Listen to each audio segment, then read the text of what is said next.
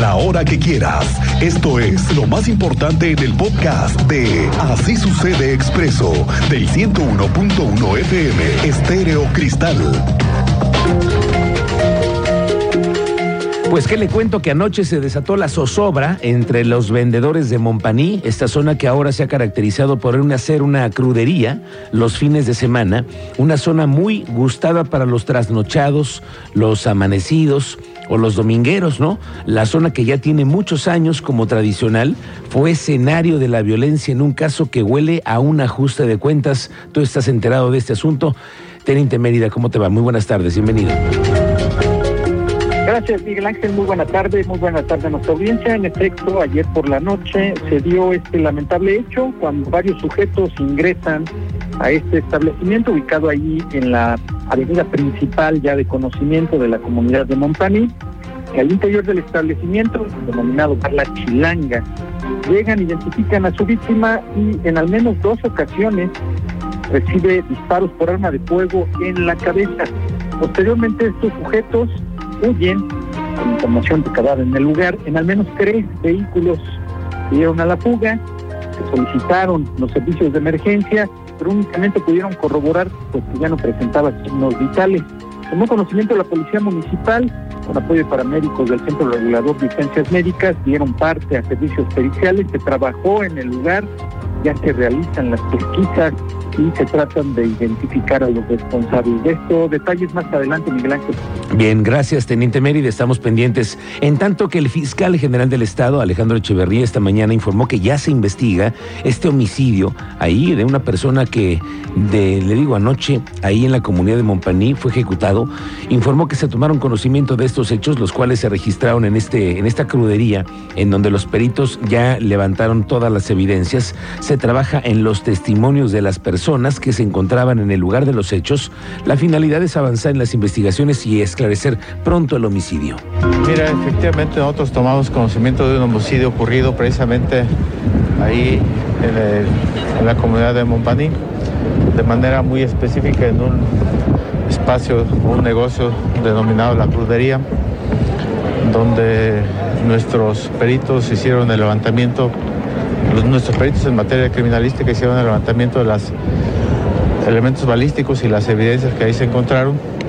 Y por supuesto que estamos trabajando en este momento este, con la información de varios testigos que estuvieron en el lugar de los hechos, por supuesto, con la finalidad de avanzar las investigaciones y esclarecer el hecho.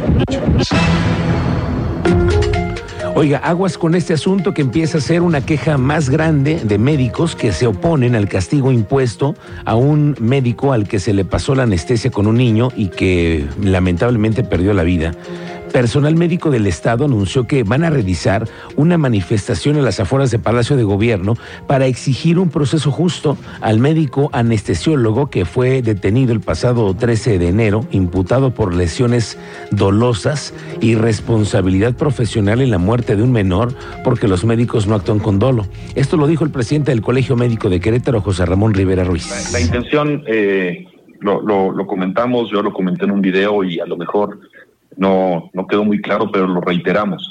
Aquí no, no es presumir inocencia, no es hacer un dictamen nosotros, no es decir que la culpa la tuvo el médico o no la tuvo el médico, nada. Es que el proceso sea llevado este, de forma transparente, sin arbitrariedades. Al médico se le, se le hizo, se le imputó un, cargo como delito este, culposo y después se lo cambia como delito este, doloso y lógicamente pues con esto este, pues cambia toda la situación del doctor. No se le permitió presentar pruebas de peritaje para su defensa este entonces la, la, intención es que el proceso sea llevado a cabo. Consideramos que puede haber otras medidas cautelares como retiro de la cédula pues actualmente este ahora sí que hasta vigilancia no vigilancia este del médico.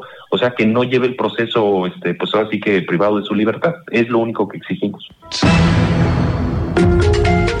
el secretario de la Contraloría, Óscar García, informó que ya concluyó, escuche usted, la etapa de investigación de las tres denuncias que se presentaron sobre presunto acoso sexual al interior del INDEREC.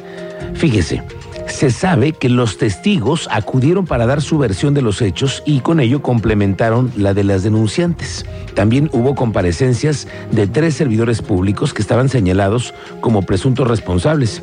Y además aquí quiero yo adicionar algo. También está de baja el primer funcionario de primer nivel que fue cesado del cargo.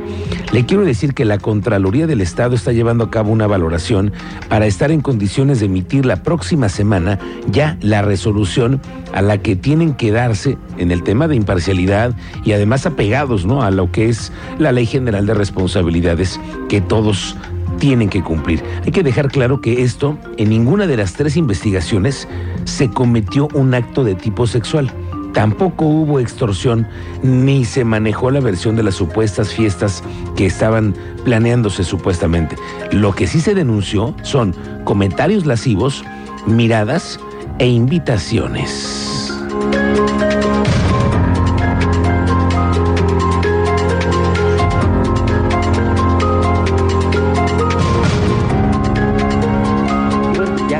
Hasta este momento las investigaciones, creemos que ya llegamos al fin de, las mismas y estamos en la etapa de valoración. Es decir, yo creo que en próximos días, quizás la siguiente semana, estaríamos en aptitud ya de poder decir a ustedes cuál es el resultado de, de lo mismo. Si las denuncias fueron procedentes, que va a continuar, si no son procedentes, el porqué de las mismas. Entonces... Oiga, esta mañana vaya sorpresa que les dieron a los policías. Mire cómo arrancan el año cuando les anuncian un bono nuevo para este 2023. Tú sabes más de esto, Andrea Martínez. Muy buenas tardes, bienvenida.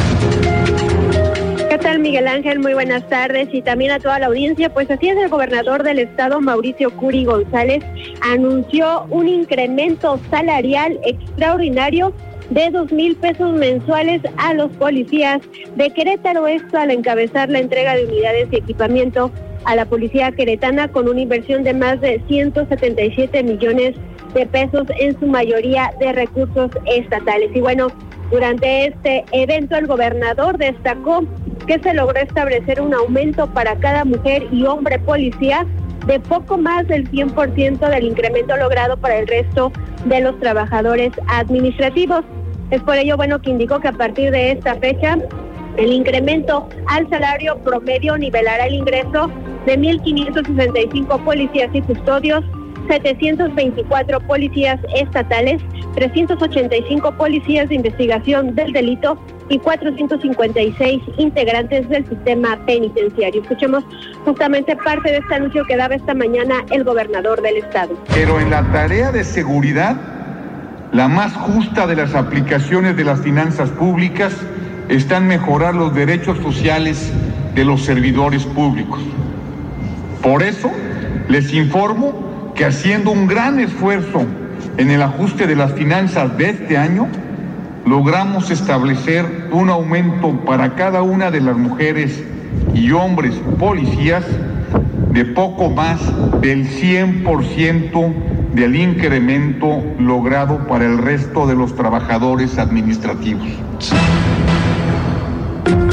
Curi González enfatizó que este esfuerzo económico implicará para el gobierno más eficiencia y austeridad en diferentes rubros del gasto social y público, pero que es un reconocimiento tangible al valor del trabajo de los policías para que las familias queretanas vivan sin miedo, por lo que bueno, también les pidió que su respuesta esté a la altura y sigan combatiendo a la delincuencia al mantener eh, pues la convivencia y enfrentar la corrupción. También eh, pues aprovechó para reiterar este exhorto a los alcaldes que aún no, han, no lo han hecho, pues de seguir esta política para dignificar el salario de sus corporaciones de seguridad. En este marco, eh, Curi González recalcó que para tener cuerpos de policías entrenados, certificados en sus capacidades profesionales al 100% y debidamente equipados, es que se entregó equipamiento a la Policía Estatal, a la Policía de Investigación del Delito y servicios periciales, al personal de custodia y de policía procesal. Recalcó, bueno, que con esto se fortalecerán sus capacidades operativas en la prevención y operación en contra de la delincuencia, así como mantener la seguridad de los centros penitenciarios del Estado. Esta fue la información, Miguel Ángel. Gracias, Andrea Martínez. Estamos pendientes. Atención para los peregrinos y familias cercanas a esta tradición queretana. El vocero de la diócesis de Querétaro, Martín Lara Becerril, consideró que este año se podría llevar a cabo nuevamente la peregrinación de Querétaro hacia la Basílica de Guadalupe, que va a ser en julio. Esto luego de que por tres años consecutivos se suspendió por la pandemia. Hoy existen todas las condiciones que pueda llevarse a cabo nuevamente esta peregrinación, en tanto ya sabe que no cambien las medidas sanitarias. Creo que hay las condiciones ya necesarias. El, el, hecho de que la pandemia ha bajado muchísimo, el, el número de las personas vacunadas es muy alto. Eh, bueno, todos hemos tenido la oportunidad de vacunarnos, excepto aquellas personas que no han querido vacunarse, pues no han recibido la vacuna. Pero creo que las condiciones eh, están. Por un lado, repito, este, la vacunación. Segundo, el ritmo de la pandemia ha bajado. Y tercero, después de estos años de pandemia hemos aprendido muchas cosas que yo creo que nos servirán como base para que este año sí efectivamente se pueda hacer la peregrinación. La Agencia de Movilidad del Estado puso en marcha cuatro rutas alimentadoras con 10 camionetas tipo Crafter que se estima estarán movilizando hasta 10 mil personas todos los días en la estación de Valvanera, según reportó el titular de esta Agencia Estatal de Movilidad, Gerardo Cuanalo. Estas cuatro rutas partirán de la estación Valvanera hacia la zona de Viñedos, otras a la zona de Sonterra, otras que van hasta Zaragoza y a la altura de Plaza Galerías, donde van a recorrer la clínica 17 de IMSS hasta Santa Bárbara. Se, pusieron en funcionamiento cuatro rutas, aquí en la zona de Corregidora, todas eh, llegando aquí a la estación de Valvanera. Eh, una ruta que cubre la parte de viñedos, eh, toca la entrada también de Sonterra, llega aquí a Valvanera. La segunda ruta que está cubriendo el Hospital Seguro Social de Zaragoza, Plaza Galerías y también la el nuevo Hospital General. Eh, la tercera ruta que sale de aquí eh, rumbo a la Clínica 17 del Seguro Social, pasando por Santa Bárbara, entrando a la parte del jardín principal. Y por último, eh, la cuarta ruta de Valle Dorado, que estamos fortaleciendo esta zona, una zona de mucha demanda ya muy puntual dentro de, la, de Valle Dorado y que también conecta aquí. Con esto estamos creando la estación de Valvanera, una estación donde ya fluyen nueve rutas y también aquí tocan base tres rutas de Movivan. Esto quiere decir que vamos a tener alrededor de una afluencia de, de 10 mil usuarios diarios en esta zona.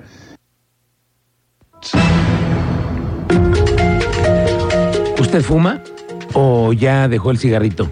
Porque mire, sin logotipos ni sellos, ni, ni marcas, en una lista aparte y en un sitio no visible al público es como pueden estar ahora la venta de productos de tabaco o de cigarrillos en cualquier parte del país, en cualquier tienda de conveniencia. A partir de ayer domingo entró en vigor un decreto que prohíbe toda la exhibición de los cigarros en puntos de venta, así como toda la publicidad. Este decreto, aprobado por la Cámara de Diputados en febrero del año pasado y cuyo reglamento se publicó apenas, establece además las medidas para asegurar que no se fume en centros de trabajo, en transporte público, mucho menos en escuelas, sedes de espectáculos, hoteles, estadios, plazas comerciales, playas, parques o lugares donde hay niñas, niños y adolescentes. Esto evidentemente va a tener muchas consecuencias económicas para los empresarios, para los hoteleros, para cualquier prestador de servicios. Hoy el presidente de la Cámara mm, eh, de Comercio, Fabián Camacho, informó que los comerciantes consideran excesivas las nuevas disposiciones de esta nueva ley general para el control del tabaco. Desde la Cámara de Comercio nos sumamos a las voces empresariales a nivel nacional que señalan como un exceso por parte de la Secretaría de Salud a nivel federal el reglamentar en la manera en que se está haciendo el tema de la promoción y por otro lado el uso de espacios públicos eh, o espacios destinados para eh, poder en restaurantes eh, y en lugares eh, de consumo, poder tener espacios definidos para el consumo del tabaco. Lo vemos como un eh, exceso, como una sobrelimitación, sobre todo porque es la primera ocasión que un producto que es legal se le reglamenta en este sentido.